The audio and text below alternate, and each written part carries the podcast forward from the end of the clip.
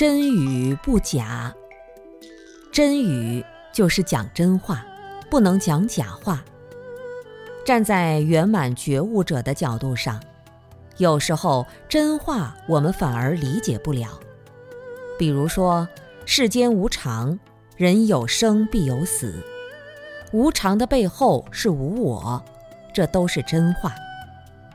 而我们凡夫众生的全部言语，都建立在有我的基础上。有人骂我，有人说我的坏话，这个我究竟是什么呢？是你的思想，还是你身体的一部分呢？其实都是不真实的。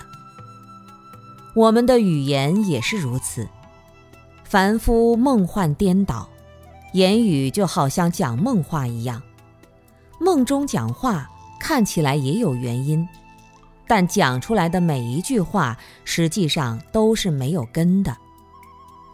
站在凡夫的三维时空中，用我们经验世界来说话，那就全是梦话，没有一句真话。在三恶道中，所谓的真语，就是大家赶紧贪嗔痴吧。不生气、不烦恼、不哭泣，就不是好人。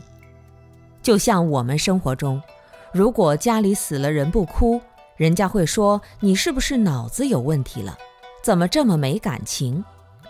真语者却告诉我们，不能哭，哭会伤害死者。在三善道中，真话是让大家受持戒律，修习禅定，安住在定境中。